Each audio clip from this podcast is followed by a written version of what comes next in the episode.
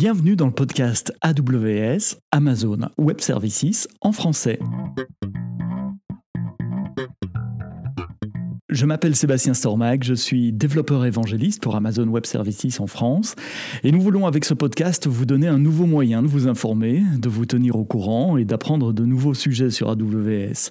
Nous allons vous proposer un épisode tous les mois pour commencer avec différents invités, certains de mes collègues ou aussi des clients ou des partenaires qui vous expliqueront tantôt une nouveauté, tantôt comment ils utilisent les services d'AWS pour résoudre leurs problèmes métiers ou simplement pour partager avec vous les projets cool sur lesquels ils travail.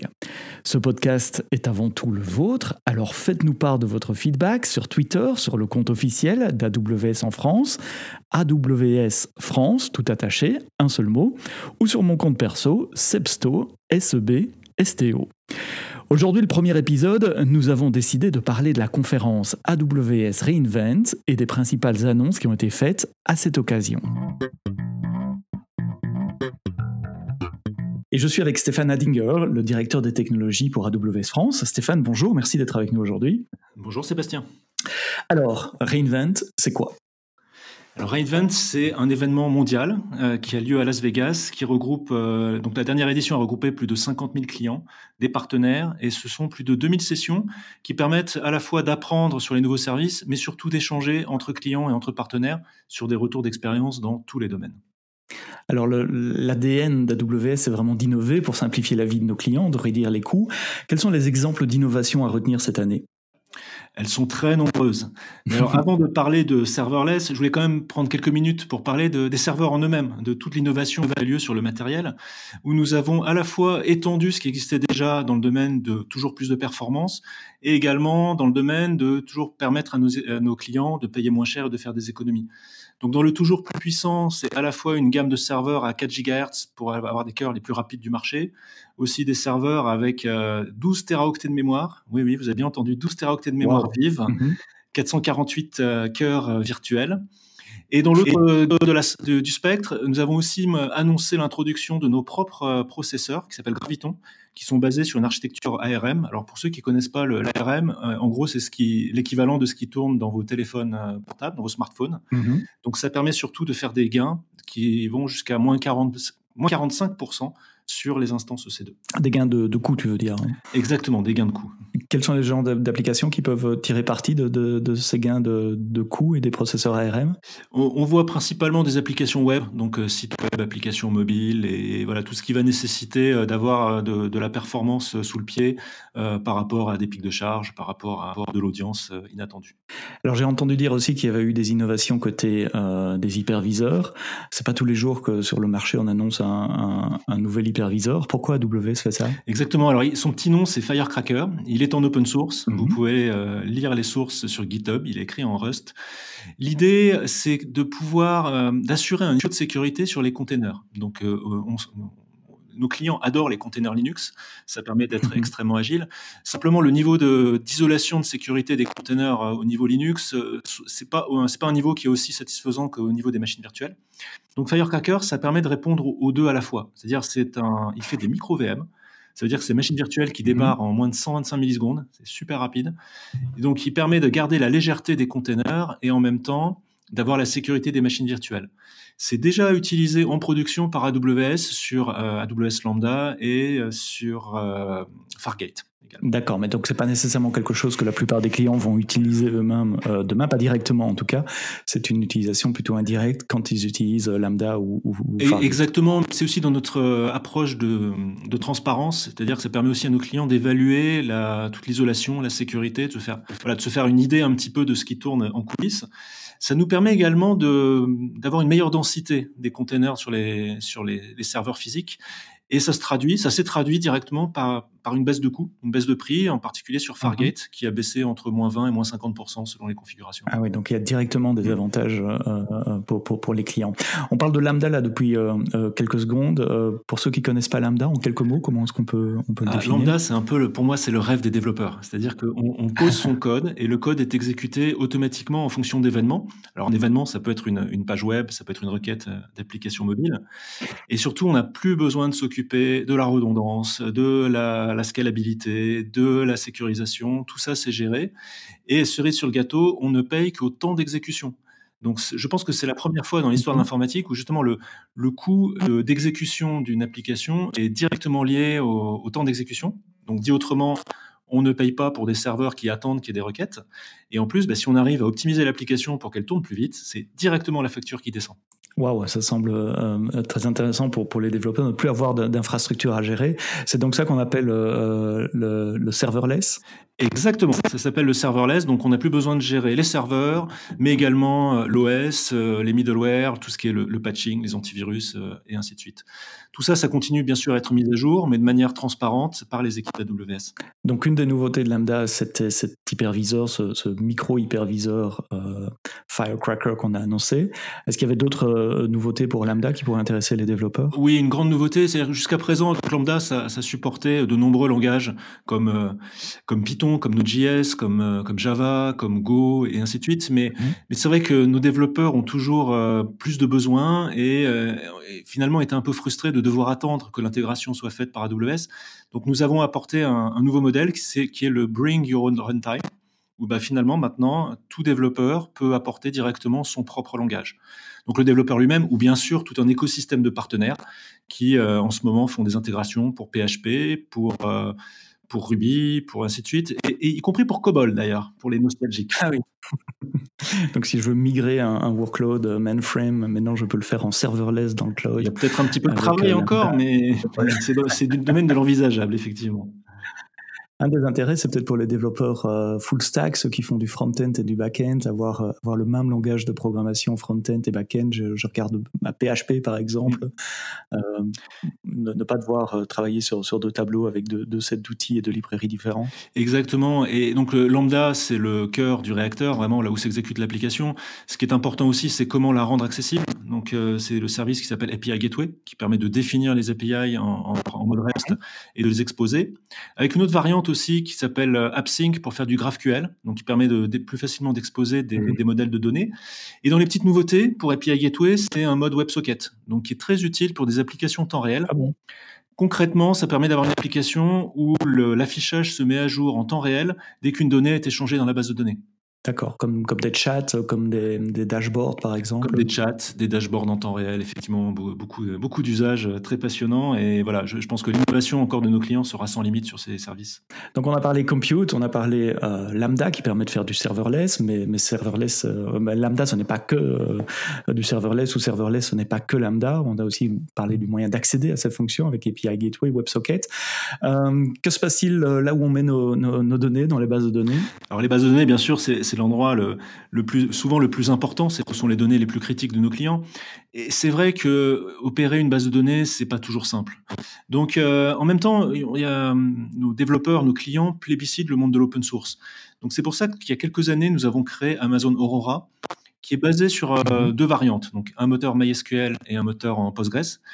Et nous avons redéveloppé toutes les couches de stockage pour, en gros, pour atteindre des performances et, une, et, de la fiabilité de la redondance de bases de données haut de gamme, mais au prix de l'open source.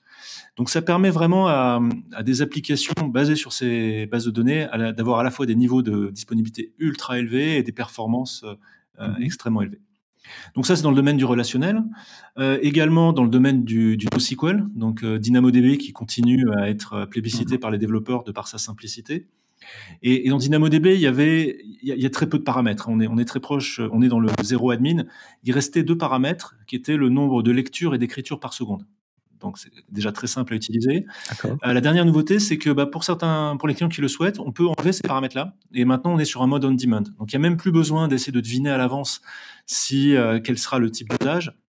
Et j'ai euh, directement un retour d'un client du CAC 40 qui m'a dit que depuis qu'il a activé ça, bah, finalement, il a divisé par, par 4 sa facture de DynamoDB. Donc le, les bases de données, c'est aussi sous le thème de la diversité. C'est-à-dire que nous sommes conscients, et, et nos clients aussi, qu'il n'existe pas une technologie magique de base de données qui répond à tous les besoins.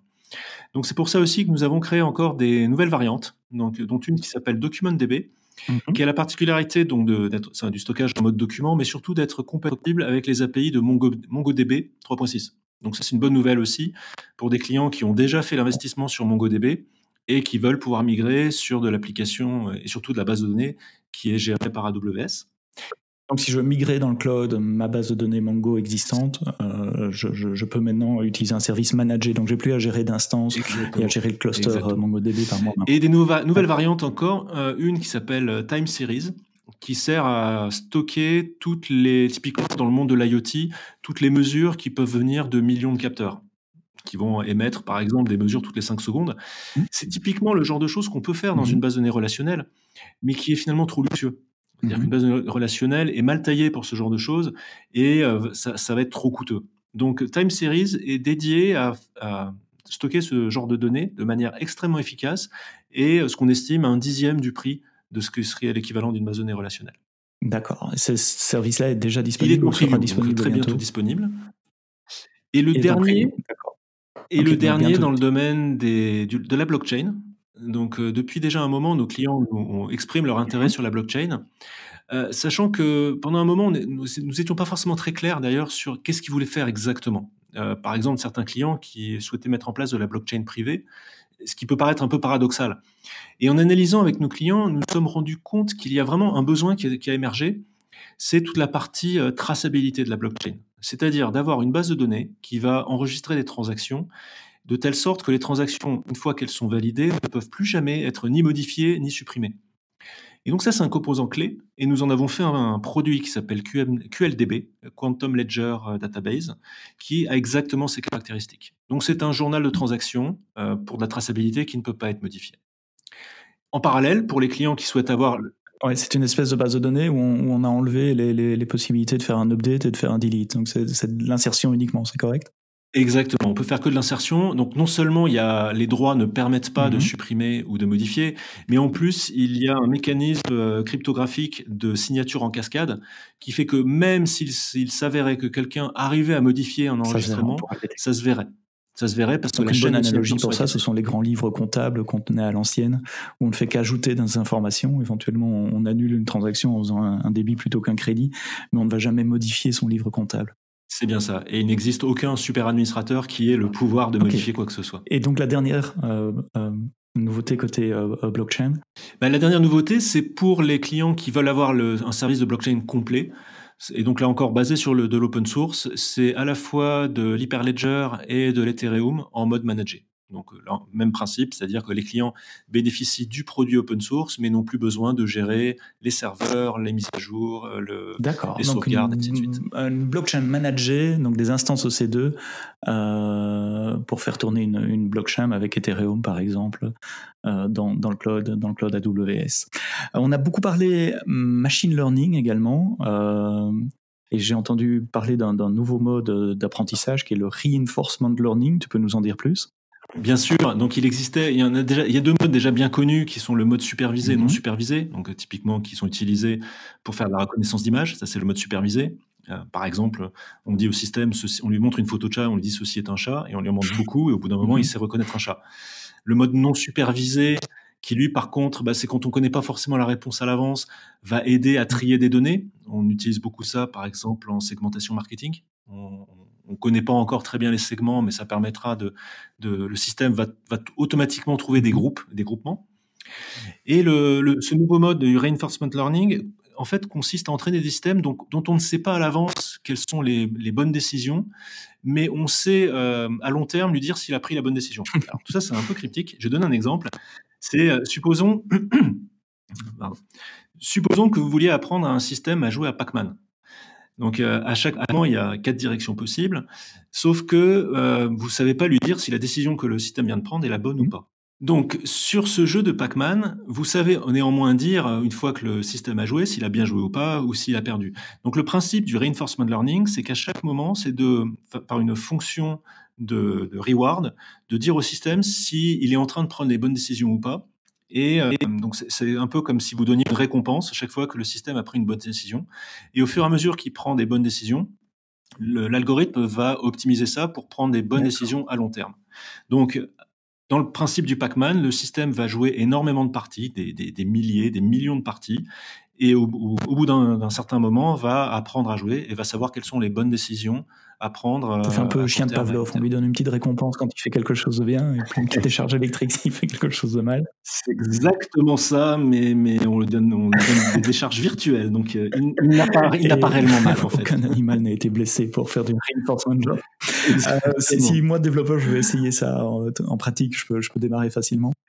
Oui, alors du coup, on a, essayé de rendre ça un petit peu ludique. Ça s'appelle Deep Racer. C'est une petite voiture, donc c'est un format 1 18e, qui intègre une caméra, qui intègre un moteur d'intelligence artificielle, mhm. quatre roues et des moteurs. Et donc le principe, c'est que là encore, on va apprendre à cette voiture à, à, conduire toute seule et à suivre un parcours. Alors on lui apprend d'abord virtuellement, donc il y a toute une console qui permet justement de, à la voiture de rouler virtuellement des milliers de fois, d'apprendre au fur et à mesure. Et puis après, on va passer à la compétition. Donc là, on le fait avec des vraies voitures, des voitures physiques, sur un vrai parcours. Alors, une voiture à la fois, hein, il n'y a pas de carambolage. Hein. mais euh, l'idée, c'est la compétition, c'est de faire le, plus rapidement possible. Et donc, de faire des courses, euh, des, courses de, machines euh, à pilotage automatique. En tout cas, ça serait, c'est la première fois qu'on, fait ça merci Stéphane pour, pour euh, toutes ces annonces qui ont été faites à, Reinvent. Euh, la sécurité est la première priorité pour AWS et pour nos clients. Euh, je te suis sur, sur Twitter et sur les, les réseaux sociaux. J'ai entendu dire qu'il y avait une bonne nouvelle récemment pour les clients d'AWS en France. Exactement. Donc la sécurité, on termine par la sécurité, mais on aurait aussi pu commencer par la sécurité, euh, parce que vous savez tous à quel point c'est une priorité pour AWS et pour nos clients. Donc la dernière nouveauté, c'est que mi-janvier, nous avons obtenu la certification HDS pour hébergement des données de santé. Et ça, c'est une excellente nouvelle pour beaucoup, beaucoup de clients qui étaient très impatients ça permet maintenant d'utiliser AWS pour des sociétés, des startups ou des sociétés du monde médical, et donc comme ça de stocker, de gérer, de manipuler des données de santé au sein du cloud AWS. D'accord. Et si, si, si, je suis euh, un acteur du domaine médical en France, j'ai quelque chose à, faire, à configurer, à changer euh, pour bénéficier de cette certification sur AWS alors côté AWS, la bonne nouvelle aussi, c'est qu'il n'y a rien à faire. C'est-à-dire que tous nos clients en bénéficient immédiatement. Bien sûr, ils ont des choses à faire de leur côté, c'est-à-dire à sécuriser leurs mhm. applications et à se conformer avec toutes les exigences de la réglementation. C'est le principe de responsabilité partagée où nous nous occupons de la sécurité du cloud et euh, vous, euh, nos clients, vous utilisez, vous êtes responsable de ce que vous mettez dans le cloud. Euh, merci Stéphane pour cette mise à jour. Merci d'avoir été le premier invité du premier podcast AWS en français. On mettra tous les liens de tous les services dont on a parlé sur la page web du podcast. Et on vous retrouve très bientôt. Merci, au revoir. Voilà, le premier épisode du podcast AWS en français est terminé. Merci de l'avoir écouté jusqu'au bout. Laissez-nous vos commentaires et vos feedbacks, car ce podcast est le vôtre et nous le ferons évoluer selon vos commentaires. Vous pouvez nous dire de quoi vous souhaitez que nous parlions la prochaine fois par Twitter sur le compte d'AWS France, AWS France tout attaché, en un seul mot, ou sur mon compte perso, Sepsto, SEB, STO. Rendez-vous dans quelques semaines pour l'épisode numéro 2. On parlera des meet-up et des groupes d'utilisateurs AWS en France. Et d'ici là, quoi que vous développiez, développez-le bien.